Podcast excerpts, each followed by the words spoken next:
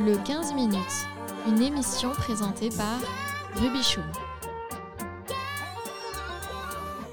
Bienvenue dans le 15 minutes, l'émission podcast francophone du Cambodge, un quart d'heure consacré à la francophonie et aux acteurs qui la font vivre. Nous avons aujourd'hui le plaisir de recevoir Loïté, producteur et fondateur de la société de production Conchak Pictures Limited. Sa société participe à la nouvelle saison culturelle de l'Institut français du Cambodge intitulée Electro qui se tiendra du 4 octobre au 25 novembre 2023. Loï, bonjour. Bonjour. Alors vous êtes né en France, vous grandissez au Cambodge et c'est ici que vous fondez en 2014 votre société de production et de post-production Conchak Pictures. Votre objectif est de produire du contenu audiovisuel au Cambodge pour les marchés locaux et internationaux. Vous travaillez avec des cinéastes et des réalisateurs pour leur offrir une formation et des opportunités professionnelles. Pour mener à bien vos projets, vous n'hésitez pas à vous associer avec d'autres acteurs du cinéma au Cambodge, notamment la société de production de Davichou Anti-Archive. Ensemble, vous coproduisez le film White Building et vos longs métrages tels que Jailbreak ont remporté des prix internationaux. En 2022, vous lancez Contact Studio, un studio de post-production spécialisé dans le sound design, dirigé par le sound designer Vincent Villa.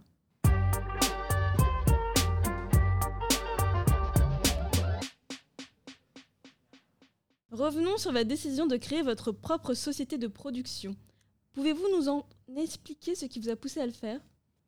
Eh bien, j'ai eu la chance de démarrer en 2011 mon premier travail en tant que graphiste pour les cinémas Legend et donc de participer à la réouverture euh, des premiers cinémas au Cambodge euh, après la guerre. Et cela m'a permis d'avoir une expérience professionnelle dans le, dans le cinéma en tant que distribution et marketing. Et ça a permis de découvrir euh, tout ce côté-là du monde du cinéma. En parallèle, j'ai toujours été intéressé au monde du cinéma en travaillant dans l'audiovisuel depuis que j'étais jeune. Et euh, c'est avec euh, mes, mes, patrons à l'époque de Westec Media et Legend Cinema, au bout de quelques années après l'ouverture des cinémas, qui se sont dit que ce serait très intéressant de commencer à avoir des nouvelles productions originales au Cambodge. Ce qui nous a amené à explorer sur quelques titres euh, entièrement produit au Cambodge. Puis en 2014, effectivement, de fonder la société Contract Pictures, qui sera spécialisée dans la production de films euh, cambodgiens. Donc, vous aviez déjà euh, cette volonté de s'inspirer de l'âge d'or du cinéma cambodgien et de le retransmettre dans vos films. Est-ce que ça a un lien, par exemple, avec le nom de votre société, Contact Pictures? Bien sûr, c'était quelque chose qui, qui, nous tenait à cœur de participer à cette renaissance un peu de, de l'industrie. C'est quelque chose dont personnellement j'ai toujours été très fier d'avoir eu la chance de faire partie. Quant au nom de notre société, Contact Picture, on cherchait un nom qui serait impactant, mais en même temps qui représenterait une origine traditionnelle cambodgienne. Et euh, dans nos recherches, le premier projet qu'on faisait étant Jailbreak, qui était un, film d'action, on a été inspiré par euh, l'art martial du, du Bokator. Et dans notre recherche et euh, nos découvertes, je suis tombé sur euh, le konchak, qui est en fait une arme traditionnelle cambodgienne de l'époque coréenne, qui est l'équivalent du shuriken ou d'une étoile de ninja. Euh, on connaît peut-être plus probablement euh, du côté du Japon, et qui était une arme que les soldats en coréen utilisaient en combat en tant que projectile. L'icône lui-même est une forme qui retrouve ses racines dans la culture hindouiste en tant qu'une des armes divines de Vishnu. Et c'est une arme qui a été construite à partir de la poussière du soleil. Elle a toute une thématique sur la renaissance, la protection et, euh, et amener une certaine balance dans le monde entre le bien et le mal. Et du coup, c'était un icône lui-même euh, qui, nous a tout de suite plu. Et, on est parti du coup sur euh, ce symbole premièrement et qui, a donné le nom également à la compagnie.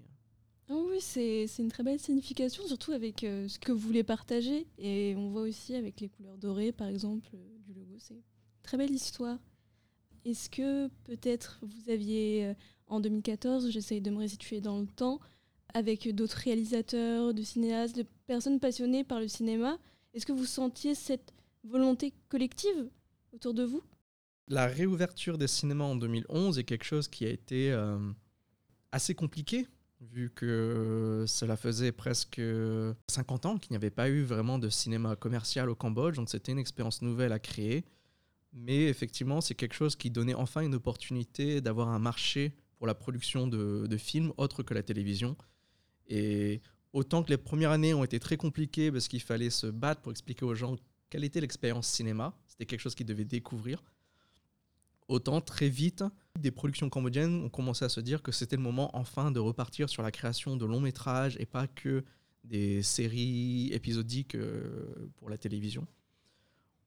D'autres productions ont commencé un peu avant nous, mais c'est ce qui nous a donné un peu euh, ce tremplin pour nous dire qu'effectivement, tout le monde commence à, à, à visualiser un peu le potentiel d'avoir des longs métrages cambodgiens sortir en salle au Cambodge, de pouvoir en faire un, business.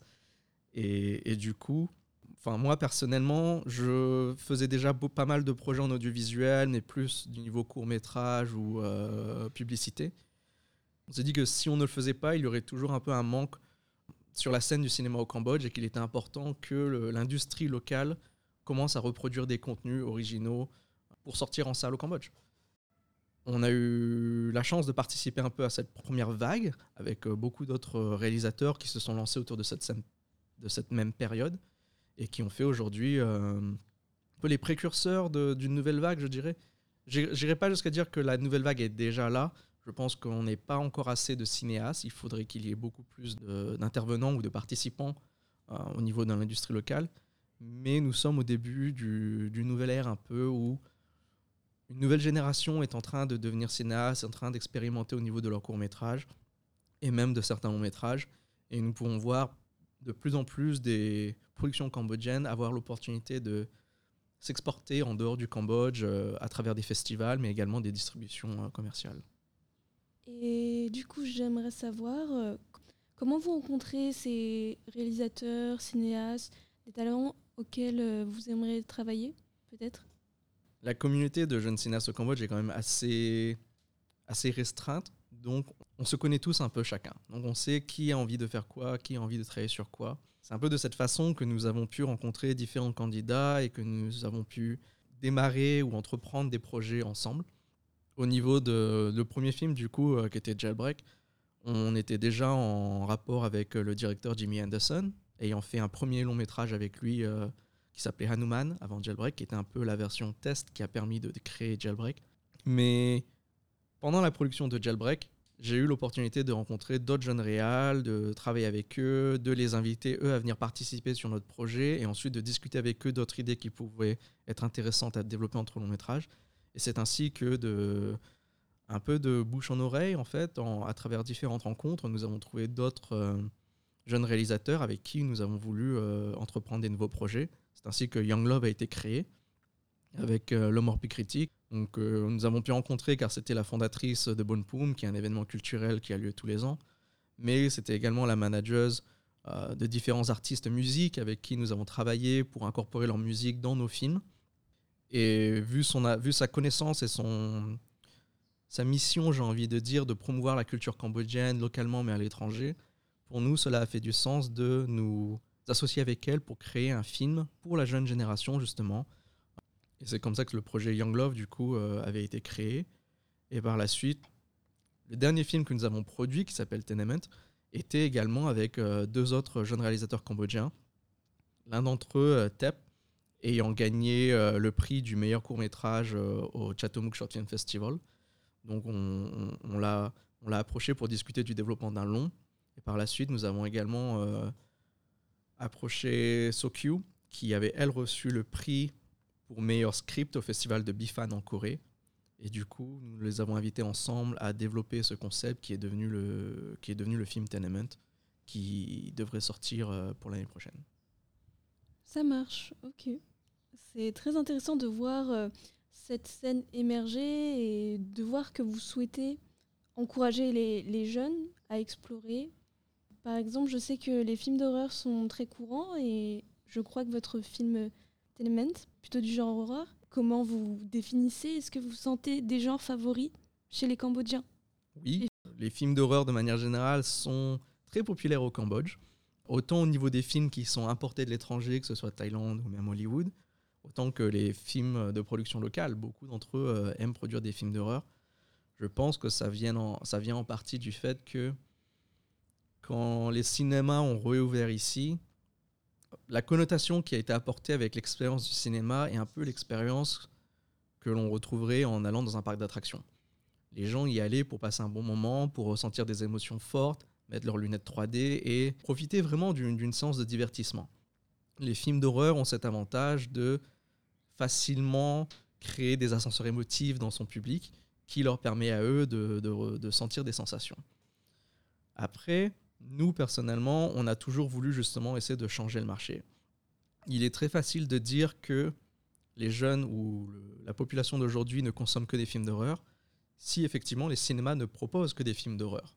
Dans ce cas, ils, le, le, consomment pas forcément par choix, mais par manque de choix pour euh, d'autres formats ou d'autres genres. C'est pour cette raison que quand on avait fait Jailbreak à l'origine et qu'on approchait différents sponsors ou partenaires, tout le monde nous disait Mais non, faites pas un film d'action, ça sert à rien. Faites un film d'horreur, c'est ça que les gens veulent voir. On a pu prouver par ce projet que non, il y a un, public, il y a un intérêt pour des films différents, il faut juste leur donner l'opportunité de découvrir autre chose justement que ces films d'horreur. Notre dernier film, effectivement, euh, est plus un film d'horreur, mais même pour cette approche-là, nous avons décidé de ne pas en faire un film euh, de fantôme classique avec des scènes de jumpscare ou, ou, de gore.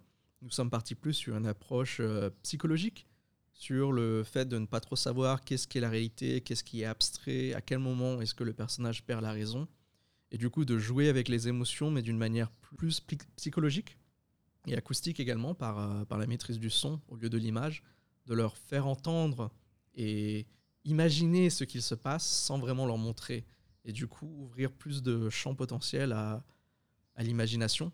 Et dans un sens, c'est une façon de rendre l'histoire encore plus effrayante, car quand on vous met une image, vous savez que l'image, elle est là, c'est cette réalité-là. Mais quand on vient au son, on rentre dans le domaine de l'abstrait où chaque, personne aura sa façon différente d'interpréter ce son et de visualiser sa propre peur associée avec, euh, avec le son qu'on entend dans la scène. Donc une approche différente du film d'horreur dans le but de présenter effectivement euh, des films d'horreur au public, mais de leur présenter d'autres façons euh, d'apprécier l'horreur que, juste, que juste des fantômes. Est-ce que par exemple, dans les avec les réalisateurs auxquels vous avez aidé à produire des films, est-ce que vous sentez une influence occidentale dans les scénarios, dans la façon dont ils tournent? Peut-être, est-ce que vous pouvez m'en dire plus? Je pense que ça dépend un peu au cas par cas de chaque réalisateur. Le monde occidental, bien sûr, a une trace dans le cinéma, autant le cinéma français que le cinéma hollywoodien.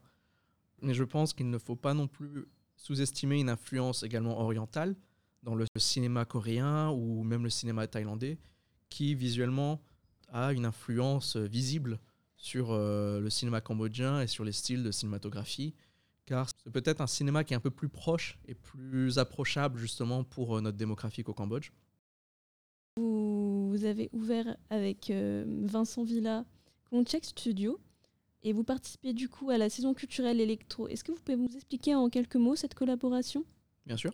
Pour la saison culturelle électro, l'Institut français nous a approchés pour euh, discuter d'une collaboration sur le thème de la synergie entre le son et l'image, qui est un thème qui nous a tout de suite beaucoup intéressés, car nous sommes nous-mêmes, euh, au niveau de la post-production, nous sommes spécialisés dans, le traitement du son, le son pour le cinéma, euh, ainsi que le son pour la musique. C'est un thème qui est très intéressant d'explorer au Cambodge, car on a plus tendance à donner de l'importance à l'image qu'au son ici. C'est quelque chose qu'on voit au niveau euh, du cinéma, mais également de d'autres formes euh, de contenu audiovisuel au Cambodge. L'un des points principaux sur lequel nous voulions discuter, du coup, est la, relation entre les instruments traditionnels et des applications un peu plus modernes, justement, d'où le, le, nom d'électro, d'un tro électrique, le tro étant un instrument cambodgien. Et du coup, de sortir du domaine un peu culturel et traditionnel et l'application du trop comme on, a l'habitude de l'entendre tous les jours, et d'expérimenter sur des nouvelles façons de créer des sons à partir de ces instruments dans un mode, dans un thème un peu plus moderne. Est-ce que vous pouvez me dire s'il y a de futurs projets avec Kongcheck Pour ce qui est de nos projets futurs, nous sommes encore en finisation de notre dernier long métrage Tenement, qui devrait sortir en salle pour l'année prochaine. Mais nous sommes également en développement sur euh, de nouveaux projets en coproduction euh, potentielle avec euh, nos pays voisins, autant que ce soit avec la Thaïlande, le Vietnam ou les Philippines, dans un but d'ouvrir l'industrie locale sur une collaboration avec d'autres pays, ce qui permettrait aux films de voyager plus et également de permettre à la culture cambodgienne de s'exporter plus facilement et ainsi découvrir des nouvelles histoires euh, plus ASEAN. Mais nous avons également beaucoup de projets qui sont en collaboration avec, euh, avec la France, effectivement, avec différents réalisateurs, que ce soit des histoires qui soient tournées au Cambodge et la France, ou bien juste de personnages de culture mixte.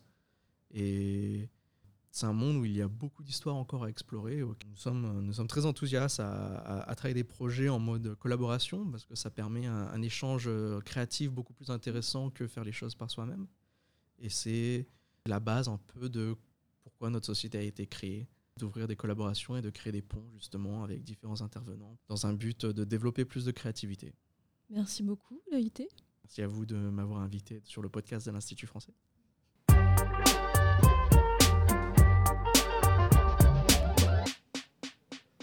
C'est déjà la fin de cet épisode du 15 minutes, le podcast de l'Institut français du Cambodge.